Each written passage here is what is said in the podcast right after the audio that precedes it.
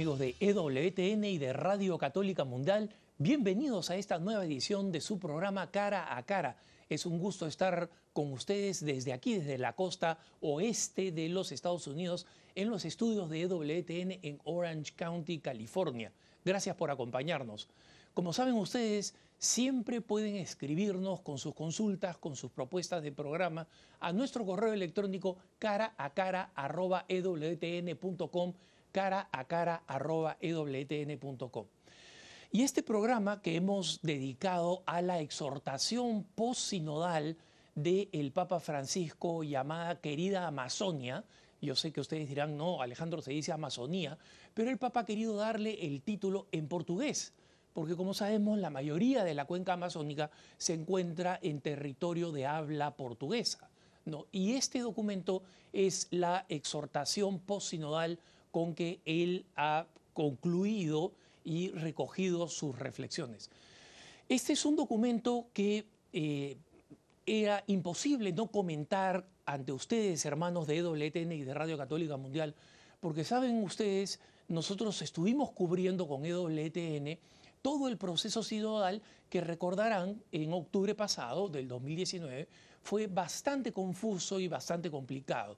Comenzamos con un documento de trabajo que eh, eh, criticamos eh, duramente aquí por su contenido ideológico y por su total carencia de elementos evangelizadores. Criticamos el documento final del sínodo porque contenía no solamente algunas propuestas que hubieran cambiado dramáticamente parte de la doctrina y parte de la disciplina de la iglesia, ¿no? Entre ellos la ordenación de sacerdotes, la ordenación de mujeres diácono y la creación de un rito amazónico, un rito litúrgico amazónico, que básicamente le hubiera, eh, habría abierto la puerta a que las personas que controlan el discurso ideológico en la Amazonía, no los misioneros, no los obispos, sino grupos ideológicos que existen en el Brasil, especialmente desde hace mucho tiempo, y no voy a explayarme en ellos, pero ustedes saben que en varias ocasiones me refería a ellos y que básicamente eran las momias de los años 70, ¿no? que todavía eh, siguen vivas y siguen con este proyecto de una iglesia completamente eh, eh, vaciada de su contenido evangelizador y convertida en una organización social. Entonces, después de ese documento, que no fue un documento pontificio, ¿no? algunas personas en el Vaticano que se reclaman cercanas al Santo Padre, eh, criticaron duramente que aquí en EWTN hiciéramos una aproximación crítica y directa y transparente a este documento. Pero esos documentos nunca fueron documentos papales. Del que vamos a hablar ahora, que es un documento muy hermoso y que para comenzar, digamos, eh, aclarando en comparación con las críticas que hicimos eh, eh, anteriormente, es un documento que no solamente no contiene absolutamente nada de sacerdotes casados, absolutamente nada de diaconisas y absolutamente nada de un rito amazónico, no solamente es importante por lo que no tiene, sino por lo que tiene, porque tiene reflexiones realmente muy bellas. ¿no? El documento tiene 31 páginas, una introducción, cuatro capítulos en los que el Papa habla de sus sueños de una manera bastante evocadora, es más, en un lenguaje bastante poético que inserta muchos poemas sobre la Amazonía de grandes literatos latinoamericanos, desde eh, un cantante como, y compositor como Vinicio de Moraes en, el Brasil, o Pablo Neruda, el famoso eh, premio Nobel de la literatura chileno, y en consecuencia tiene este nuevo lenguaje evocador y poético. ¿no? Él, eh, en este, en estos, después de estos cuatro capítulos, el Papa concluye con una, con una conclusión, valga la redundancia, en la que le dedica un largo poema y una larga oración, en realidad, a la Santísima Virgen María, Madre de la Amazonía. ¿no? Entonces, Vamos a ver estos contenidos, pero primero quiero compartir con ustedes dos breves textos de todos los que tiene este documento en la introducción, donde el Papa Francisco explica cuál es la intención de este documento, querida Amazonia, nosotros vamos a llamarlo en español, querida Amazonía. ¿no? Y el primero es en el punto 2, donde el Papa dice lo siguiente, solo deseo aportar un breve marco de reflexión que encarne en la realidad amazónica una síntesis de algunas grandes preocupaciones que ya expresé en mis documentos anteriores y que ayude y oriente a una armoniosa, creativa y fructífera recepción de todo el camino sinodal, es decir, de todo el proceso. Y cuando el Papa habla de documentos anteriores, obviamente entre los principales se está refiriendo a la Evangelii Gaudium, a su, a su digamos, encíclica que de alguna manera marca el curso de su eh, pontificado, y de la Laudato Si, este importante documento sobre la, eh, la visión católica del tratamiento de la creación y de sus implicancias ecológicas. ¿no? Y luego, en el número 6, todavía en, la introducción, el, el, Papa dice algo muy importante. ¿no? La predicación debe encarnarse, la espiritualidad debe encarnarse, las estructuras de la iglesia deben encarnarse. Por ello me atrevo humildemente en esta breve exhortación a expresar cuatro grandes sueños que la Amazonía me inspira.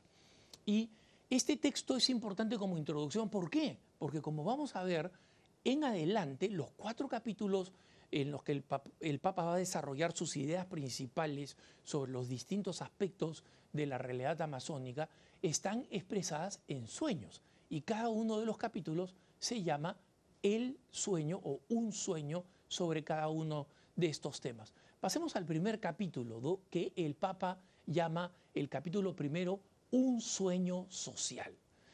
En este capítulo, el Papa hace un diagnóstico corto, un diagnóstico relativamente breve, de la tragedia social que se vive en, la Amazonía.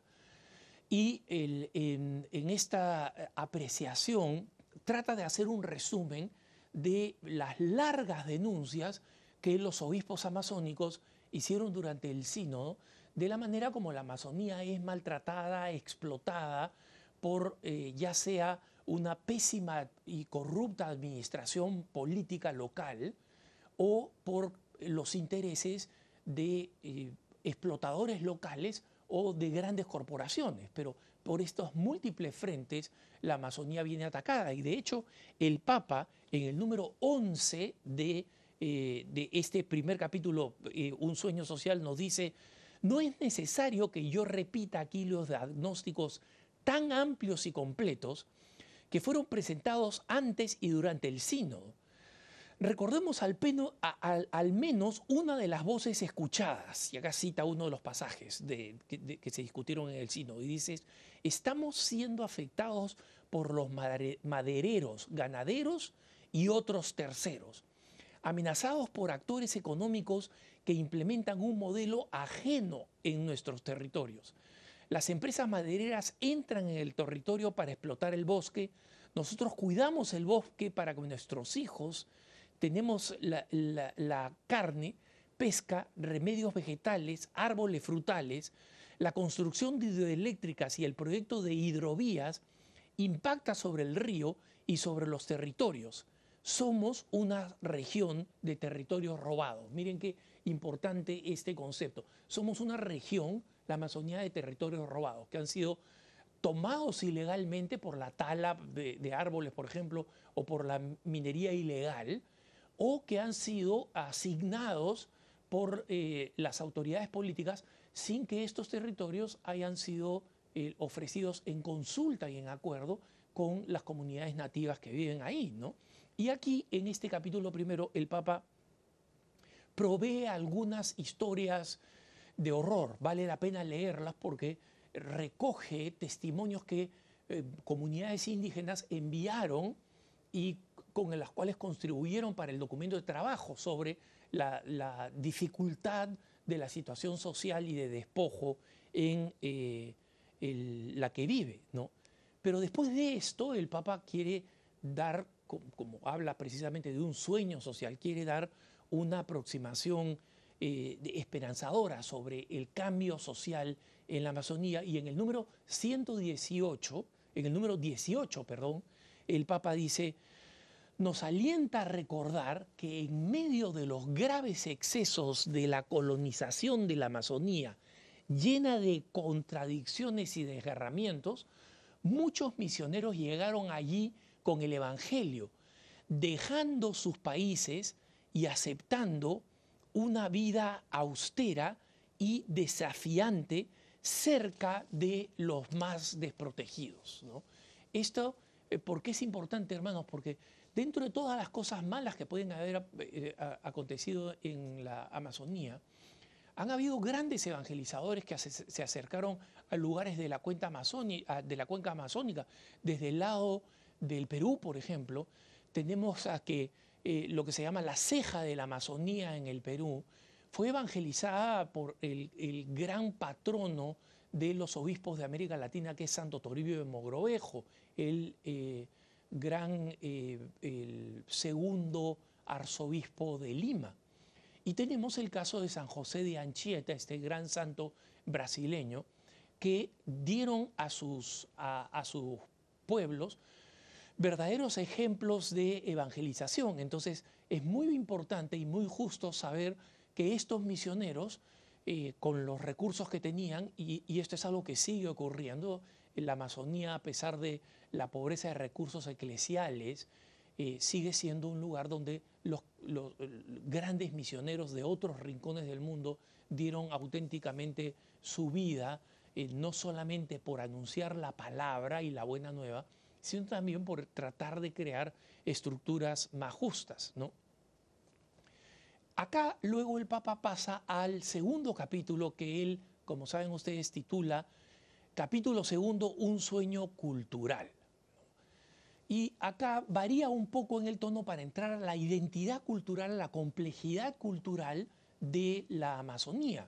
¿No? Recuerden ustedes que la Amazonía, aunque la mayoría de su territorio está en el, Brasil, son nueve naciones en total que están vinculadas a la cuenca amazónica, porque tienen importantísimos afluentes que componen luego la Amazonía o que comparten el mismo río de la Amazonía, como es el caso de Perú.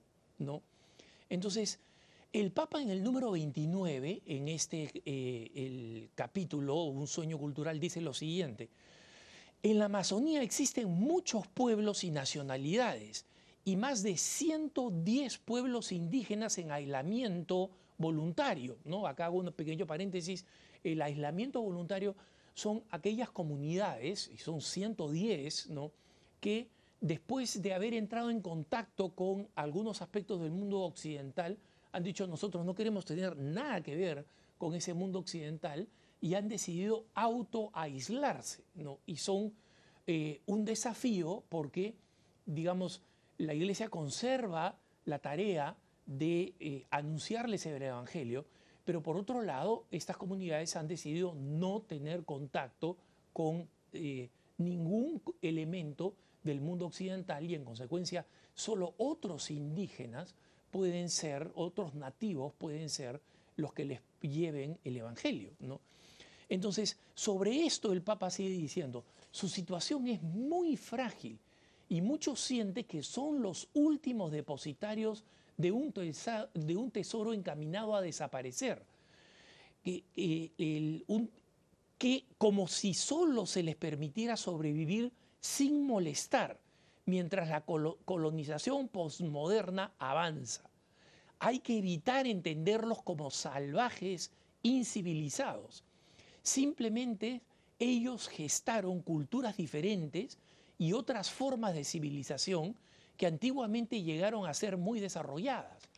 Sobre esto, hermanos, no tenemos mm, eh, mucho tiempo porque quiero eh, tener la posibilidad de recorrer todo esta, este, este bello documento, querida Amazonía, pero tenemos que tener en cuenta que efectivamente muchas de las organizaciones que llegan, especialmente organizaciones occidentales y en esto no, no, no quiero eh, hablar mal de los hermanos evangélicos, pero especialmente los que vienen de instituciones norteamericanas, piensan que a estos pueblos hay que, entre comillas, civilizarlos, sin reconocer que ellos ya tienen una cultura y una cultura que les ha permitido sobrevivir eh, por, por cientos de años, desarrollando además expresiones culturales interesantes. Entonces, ellos saben haber desarrollado una cultura de, existencia en este lugar y muchos de los cambios que se traen pensando que ellos solamente son este, salvajes que hay que occidentalizarlos, es una aproximación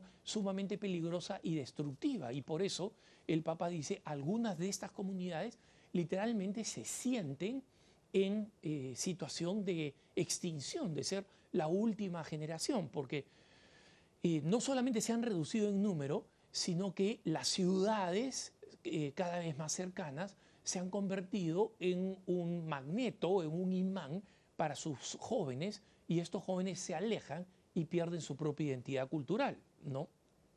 Y por eso, como, como una, una propuesta firme, en el número 40 de este capítulo, el, Papa propone lo siguiente, en cualquier proyecto para la Amazonía, hace falta incorporar la perspectiva de los derechos de los pueblos y las culturas, y así entender que el desarrollo de un grupo social requiere del continuado protagonismo de los actores sociales locales desde su propia cultura, es decir, de los pueblos locales.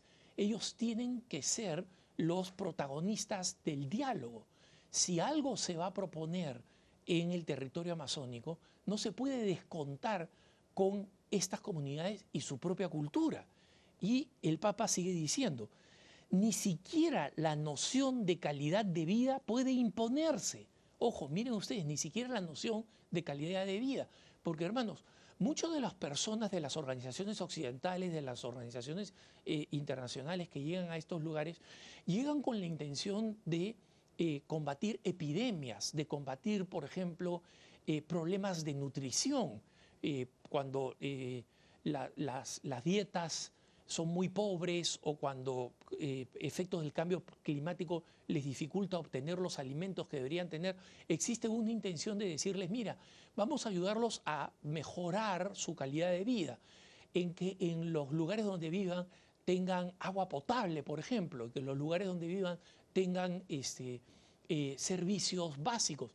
Todas estas cosas son bien intencionadas, pero recuerden que vienen desde una perspectiva de una cultura distinta y en consecuencia no se puede imponer esta, este mejoramiento de la calidad de vida, que por supuesto es un bien para ellos, proponerles una mejora en la calidad de vida, pero el Papa dice no puede ser a costa de no respetar sus eh, realidades culturales y de no tenerlos en la mesa de diálogo para saber cuáles son y cómo se adaptan esas mejoras de vida a su realidad eh, cultural. ¿no? Y, y como digo, ni siquiera la noción de calidad de vida puede imponerse, sino que debe entenderse dentro del mundo de símbolos y hábitos propios de cada grupo humano. Y sigue diciendo el Papa, pero si las culturas ancestrales de los pueblos originarios nacieron y se desarrollaron en íntimo contacto con el entorno natural, difícilmente pueden quedar indemnes cuando ese ambiente se daña. ¿Qué es lo que está diciendo el Papa acá en sencillo, hermano? Si la, mejora de calidad de vida va a suponer arrasar el medio ambiente en el que ellos viven, los pueblos concentrados, por ejemplo, en las riberas porque son pescadores, los pueblos eh, eh, eh, amazónicos que están más bien en el interior porque son recolectores, los que están en la zona intermedia porque son cazadores, o algunos que combinan todos esos tipos de vida. Si mejorarles la calidad de vida, entre comillas, significa destruir este sistema ecológico en el cual ellos viven, eso no es una mejora para ellos, es la destrucción de la cultura y básicamente la creación de una forma de ciudad donde estas comunidades eh, básicamente eh, son escamoteadas de sus identidad y de, sus propios valores culturales que dependen mucho de la interacción con este medio ambiente. Entonces, las mejoras son necesarias, pero esas mejoras no pueden ser hechas violando la identidad cultural y la interconexión entre esa identidad cultural y el medio ambiente en el que están. ¿no? Y por eso, por la importancia que le da al medio ambiente, el Papa dice, esto me lleva a el capítulo tercero. Y su capítulo tercero es un sueño ecológico. Es decir, hablábamos del impacto social que tiene el, el, medio ambiente. Y si el medio ambiente es esencial, entonces nosotros tenemos que ser conscientes de que este medio ambiente tiene un impacto social. ¿no? Y que si queremos proteger a los individuos, si queremos hacer que, como decía San Pablo VI, que por lo demás es citado por el Papa, que la evangelización nos vaya llevando de una situación menos digna a una situación más digna, ese cambio social no se puede realizar sin un profundo respeto a la realidad ecológica. ¿no? Y aquí, obviamente, el Papa entra en un terreno importante y querido por él y que tiene que ver con la Laudato Si. Por eso uno de los presentadores del documento del, del Papa Francisco durante la conferencia de prensa que se realizó el día miércoles en, en la Santa Sede, dijo que este documento en muchos aspectos tenía que ser visto como un hijo o una hija de Laudato Si, de la encíclica del Papa sobre el cuidado del medio ambiente. Aquí, en el número 41, el, el Papa dice lo siguiente, en una realidad cultural como la Amazonía, donde existe una relación tan estrecha del ser humano con la naturaleza, la existencia cotidiana es siempre cósmica. Y ah, permítame hacer una paréntesis aquí, o sea, acá el Papa no está utilizando un término eh, New Age, este es un término eh, filosófico y cultural. ¿no? ¿Esto qué cosa significa? Significa que las personas que viven en la Amazonía dependen de la totalidad de su medio ambiente. ¿Por qué? Porque nosotros en la ciudad dependemos de, aspectos del desarrollo urbano. Nos guiamos por un GPS para, eh, eh, manejar o por los nombres de las calles, nos eh, consumimos alimentos que están a nuestro alcance en supermercados, etc. Mientras que para los pueblos originarios de la Amazonía, todo su desarrollo, cuando salen a pescar, qué, qué noches pueden ellos salir a cazar, todos dependen del el cosmos en su integridad, de si la luna está brillando o no está brillando, de si eh, eh, es, temporada de lluvia o no es temporada de lluvia. Es decir, dependen realmente de una relación con el cosmos, ¿no? Y en consecuencia, si ese entorno cósmico para ellos, que incluye por supuesto la naturaleza inmediata que los rodea, es destruido, simplemente su forma de vida eh, cultural y social está entra en crisis, como eh, ya ha sucedido, esta no es una situación hipotética.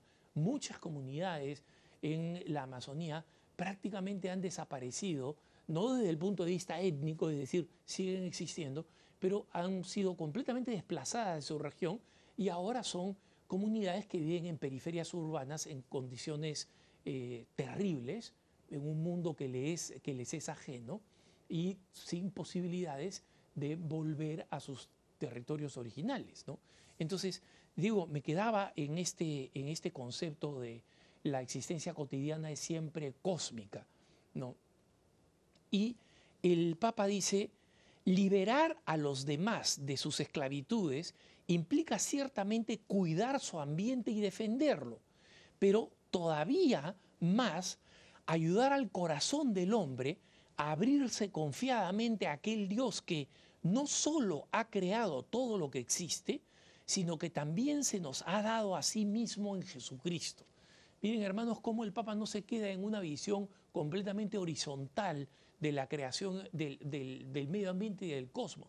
Lo reconoce como creación, como reflejo que en su belleza y en su capacidad de proveer una forma de vida, una, toda una cultura, es un don que viene de Dios.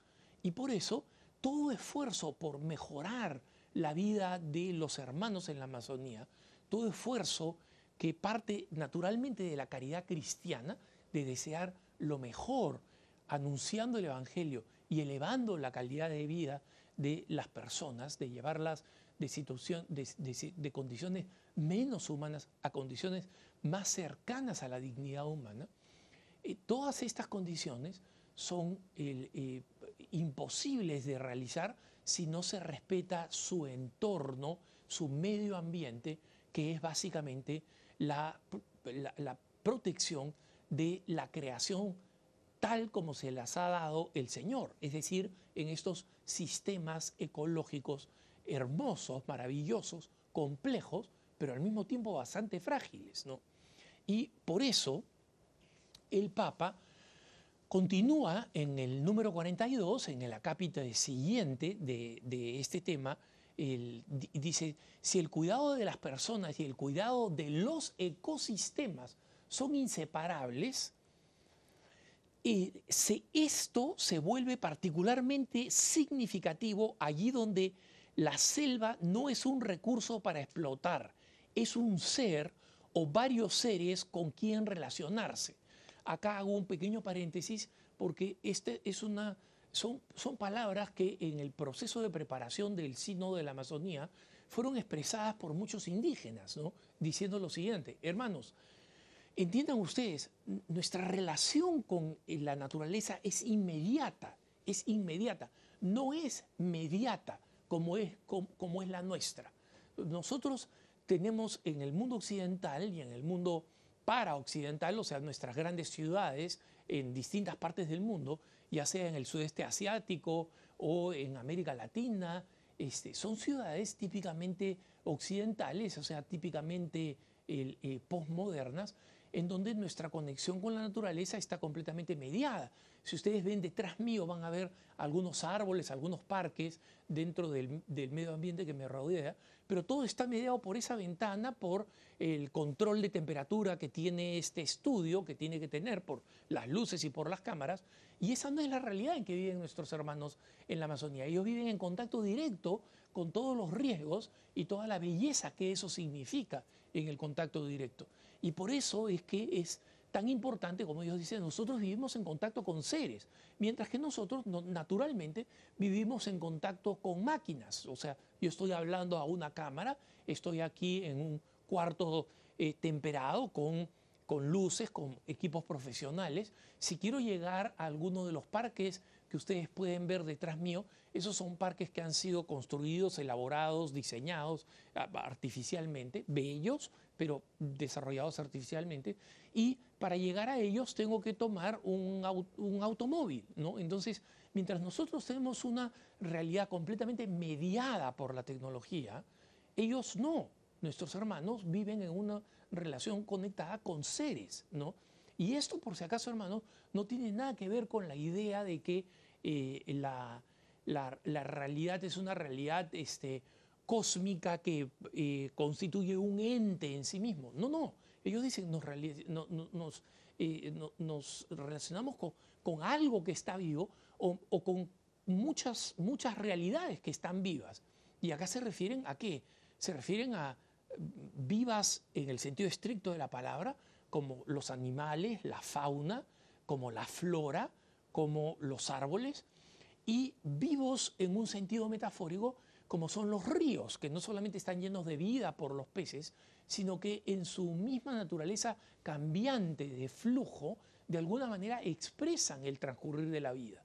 Entonces es importante entender por qué el Papa eh, dice que es importante eh, eh, que tengamos en cuenta que es un ser o varios seres con quienes relacionarse. Y por tanto, abusar de la naturaleza es abusar de los ancestros, de los hermanos y hermanas, de la creación y del creador hipotecando el futuro. Estas son palabras que como ven ustedes están entre comillas porque el Papa las ha tomado de los testimonios de algunos indígenas que fueron eh, eh, recogidos en el proceso de preparación del de, eh, Sínodo de los Obispos sobre la Amazonía.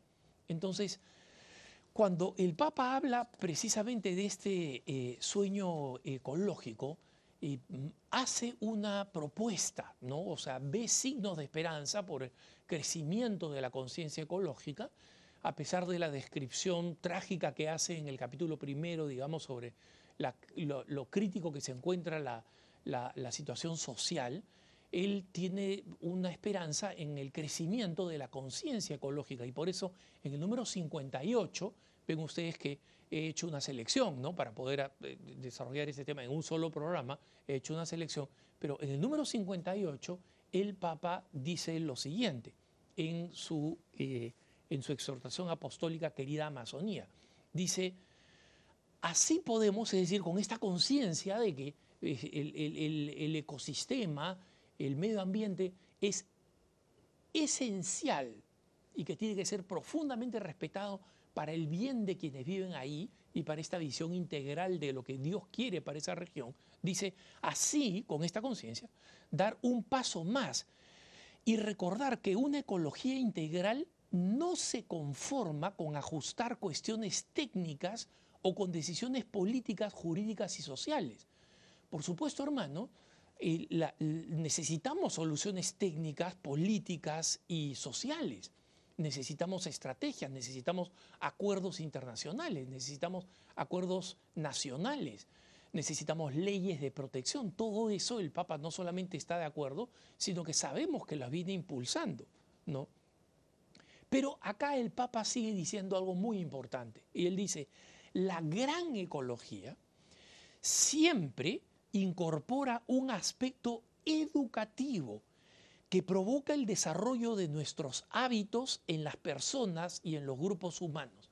¿Qué es lo que está diciendo acá, hermanos? Que la Amazonía, cuando el Papa aborda el tema de la Amazonía, está abordando el desafío del medio ambiente para todos, para ti para mí.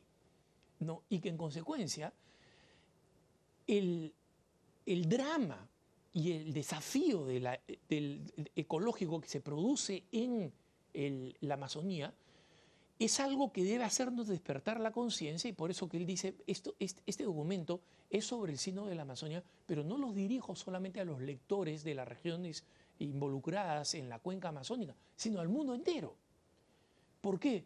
Porque este proceso de educación tiene que cambiarnos a nosotros y ser materia de un examen de conciencia y yo hacemos algo para mejorar el medio ambiente, tenemos políticas, por ejemplo, de qué cosa hacemos con los alimentos, cómo escogemos los alimentos, es decir, si provienen de una fuente eh, orgánica que tiene una, una huella de carbono reducida o menor, si manejamos bien nuestra basura, y son cosas que mm, se se están, digamos, imponiendo en el primer mundo, pero que en muchos de nuestros países también tienen que comenzar a aplicarse para tener una mayor conciencia del medio ambiente. Y eso es educación, no solamente son políticas, es educación. Es lo que le decimos a nuestros hijos. No, hijo, no destruyas esto, no quemes esto, transforma esto, arroja esto, salva esto. No arrojes comida que eh, después se va eh, a descomponer. Eh, utilízala, posponla, cómela. ¿no? Es todo un desafío educativo. ¿no? Y aquí el Papa sigue diciendo, lamentablemente muchos habitantes de la Amazonía han adquirido costumbres propias de las grandes ciudades, donde el consumismo y la cultura del descarte ya están muy arraigados.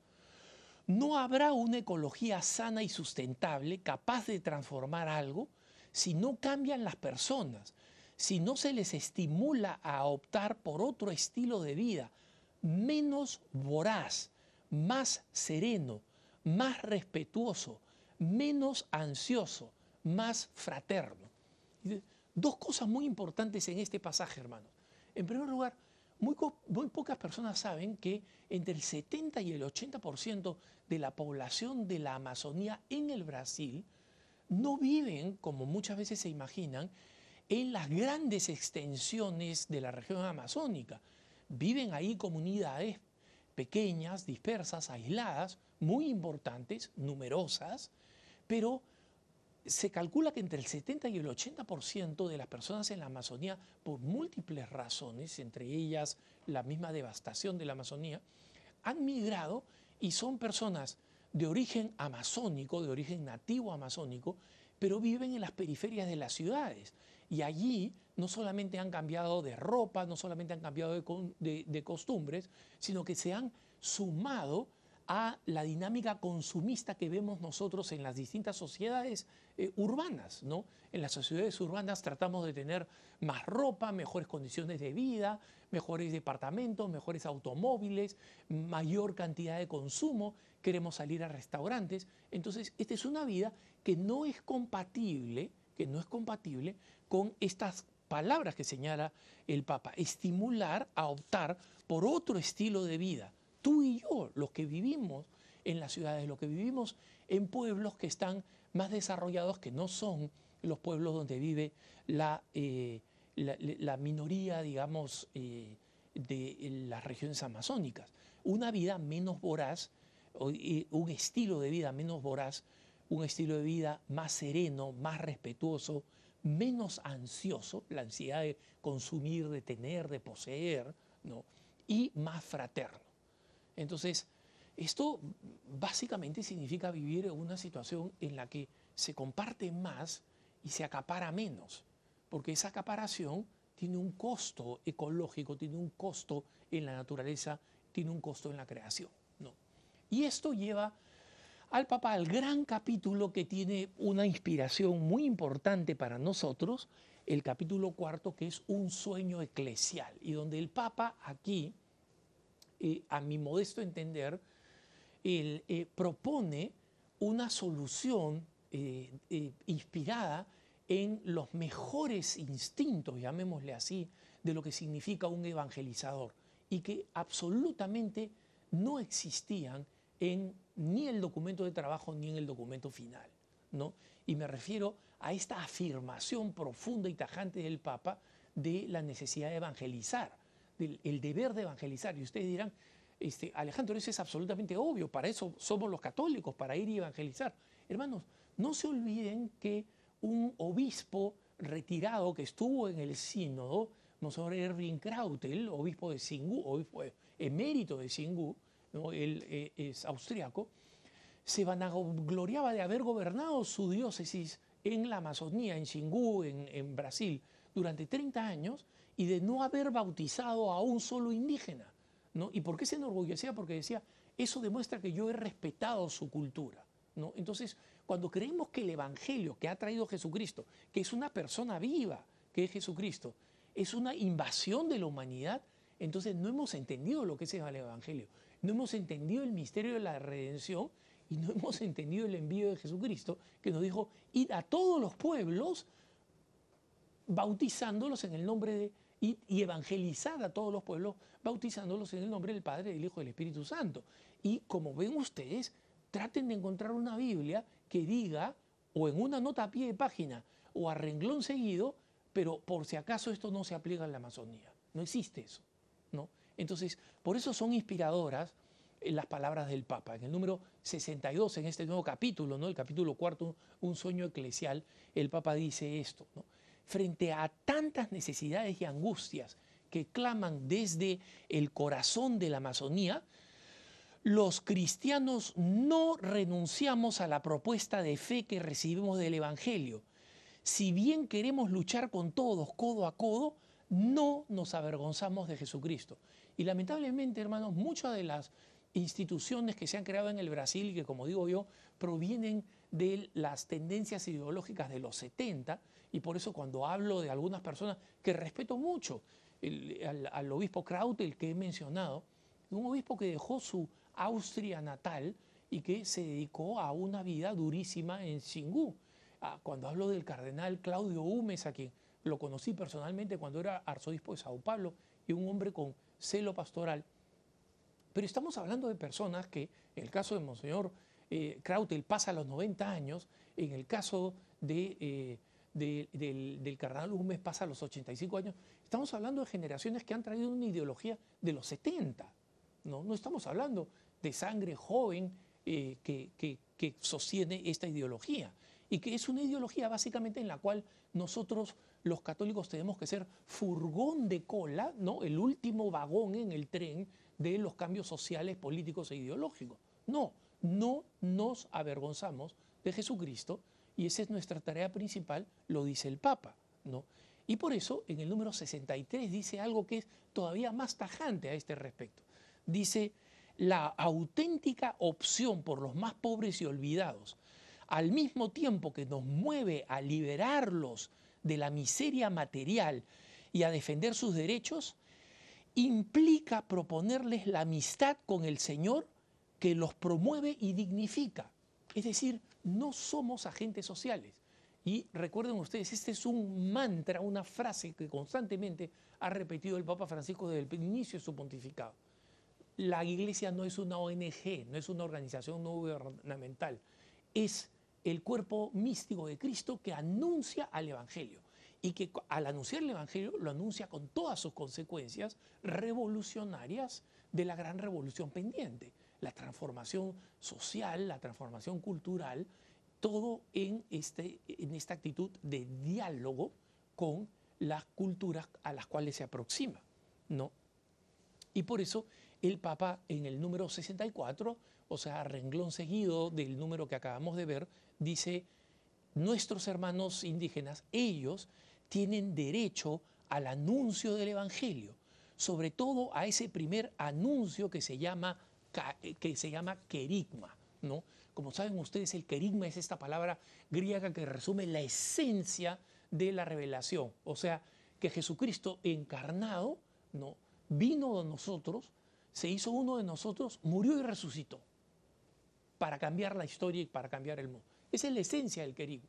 Entonces, cuando el Papa dice ellos tienen derecho, nos está haciendo una recomendación, perdón, nos está dando prácticamente una orden como sumo pontífice.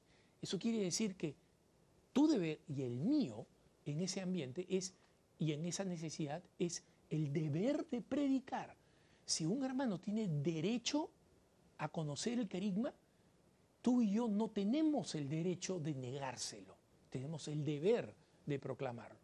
Y esto cambia completamente el escenario de cuál debe ser la presencia de la Iglesia Católica como algo completamente distinto y distintivo de lo que es una ONG o un organismo internacional, eh, multinacional o privado. ¿no? Entonces, acá el Papa dedica varios puntos que yo recomiendo leer ¿no? a partir del número 65 del documento, al tema de la inculturación, la importancia de entender que este Evangelio tiene que ser inculturado, tiene que ser presentado en un contexto que sea aceptable para nuestros hermanos y que incluya componentes de su cultura. Y esto, como sabemos, no es algo nuevo. Los grandes episodios evangelizadores a lo largo de la historia, especialmente cuando pensamos en los jesuitas y la construcción de sus reducciones y en la creación de los barrocos como el quiteño o el cusqueño, que, eran, que son barrocos mestizos únicos, demuestran que en los grandes procesos exitosos de evangelización, esta, estas, eh, eh, se hizo eh, en un proceso de inculturación. ¿no? Y acá el Papa, en el número 67, el Papa Francisco dice algo muy importante y dice, dirigiéndose a los indígenas del continente americano, acá está citando a San Juan Pablo II. Eh, el dirigiéndose a los indígenas del continente americano, San Juan Pablo II recordó que una fe que no se haga cultura es una fe no plenamente acogida, no totalmente pensada, no fielmente vivida. ¿no? O sea, en otras palabras, acá nosotros tenemos que asegurarnos que respetamos, comprendemos, escuchamos, acogemos los valores de la cultura con la cual nos estamos relacionando para luego elaborar un mensaje que se inserte en esa realidad cultural. Esa es la inculturación o lo que San Juan Pablo II llamaba la evangelización de la cultura. ¿no? En el número 73 eh, explica a dónde llega esta eh, eh, evangelización de la cultura o esta inculturación del Evangelio. Y dice, pero la inculturación eleva y plenifica. Ciertamente hay que valorar esa mística indígena de la interconexión e interdependencia de todo lo creado. No obstante, también se trata de lograr que esta relación con Dios presente en el cosmos se convierta cada vez más en la relación personal con un tú. Hermanos, esto es clave, esto es clave. ¿Qué cosa significa? Eh, como ustedes saben, en muchas ocasiones nosotros estamos hablando de de eh, creer que el respeto a las culturas se tiene que quedar allí. Nosotros no podemos tocarlas, son como un una pieza de museo que no podemos maltratar. No, no. El, Papa Francisco dice, esas culturas tienen que ser elevadas, tienen valores que tienen que ser elevados, antivalores que tienen que ser purificados. Y es importante que eso forme parte de la, eh, de la realidad eclesial. Eh, sobre este punto eh, voy a saltar el número 79, que vale la pena leer, pero donde habla de cómo la, inculturación significa valorar algunos símbolos indígenas que no hay que tomarlos como necesariamente idolatría, sino que pueden ser incorporados y purificados. Y eso lo, hemos visto en la primera evangelización, como los grandes evangelizadores tomaron muchos de los símbolos eh, que pertenecían a las culturas para luego elevarlos. ¿no? Eh, en el número 87, más adelante, en el número 87, eh, hablando siempre de este tema de la evangelización, el Papa dice lo siguiente, el modo de configurar la vida y el ejercicio del ministerio de los sacerdotes no es monolítico. Acá ya está hablando específicamente del tema sacerdotal. Y adquiere diversos matices en distintos lugares de la tierra. Por eso es importante determinar qué es lo más específico del sacerdote, aquello que no puede ser delegado. La respuesta está en el sacramento del orden sagrado, que lo configura con Cristo sacerdote. Y la primera conclusión es que ese carácter exclusivo recibido en el orden lo capacita solo a Él para presidir la Eucaristía. Esa es su función específica principal e indelegable. O sea, no son actores políticos y sociales fundamentalmente, son primero proveedores de la Eucaristía y de los sacramentos. Algunos piensan, sigue diciendo el Papa, que lo que distingue al sacerdote es el poder, el hecho de ser la máxima autoridad de la comunidad.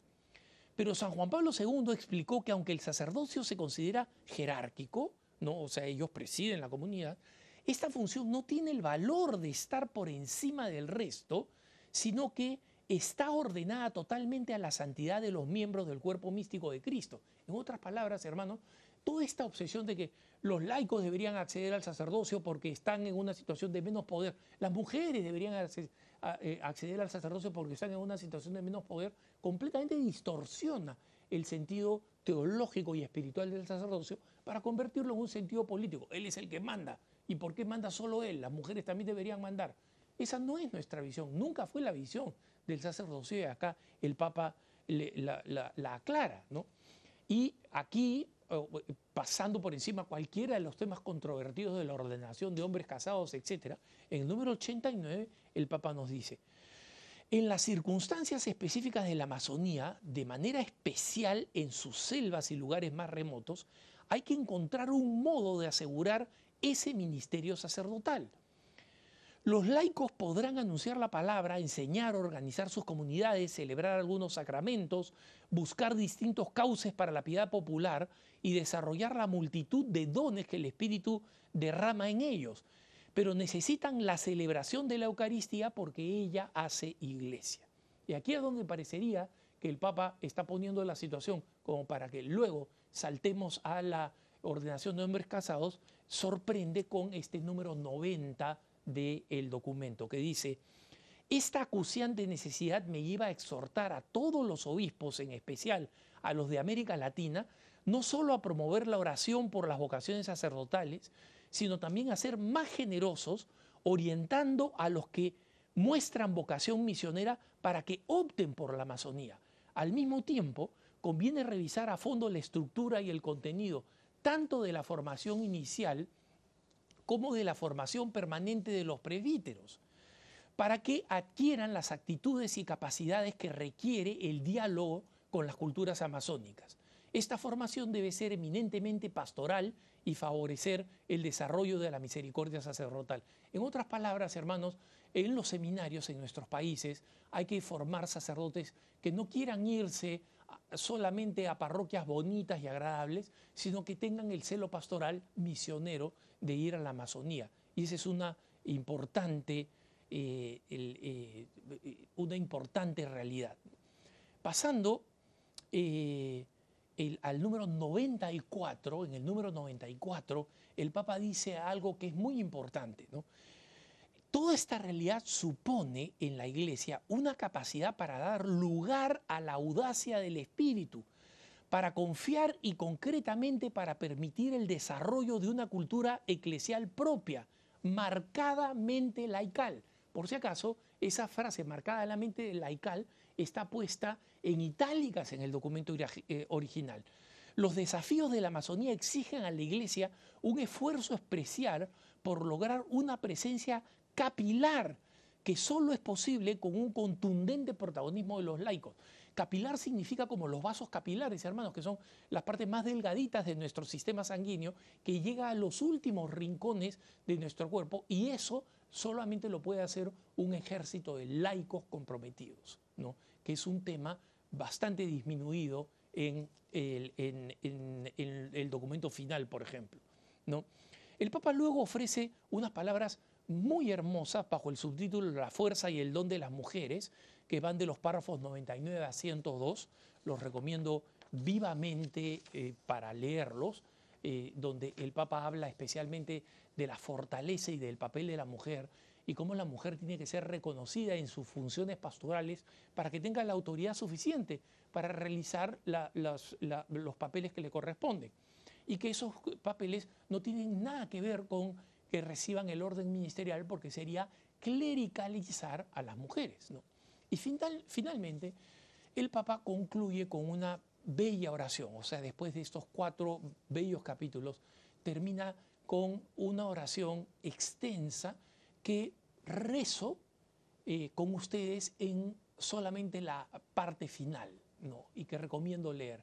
Dice, Madre del corazón traspasado, que sufres en tus hijos ultrajados y en la naturaleza herida. Reina tú en la Amazonía junto con tu hijo. Reina para que nadie más se sienta dueño de la obra de Dios. En ti confiamos, Madre de la vida. No nos abandones en esta hora oscura. Amén. Así termina el Papa este hermoso documento que, como digo, recomiendo vivamente leer. Es un documento, como digo, bastante breve, hermoso, evocador, y un documento que responde a muchas de las eh, eh, muchas de las eh, expectativas y dudas y angustias que se habían creado entre muchos hermanos. Entonces, el documento no solamente no es malo, sino que el documento es bueno y hermoso. Y sabemos que han habido muchas reacciones negativas de parte de los que esperaban una revolución y que se proclamaban papistas hasta el momento en que el Papa ha eh, dado esta doctrina clara y definitiva. Eh, pero eh, gracias a Dios tenemos este documento que es un excelente manual de evangelización integral.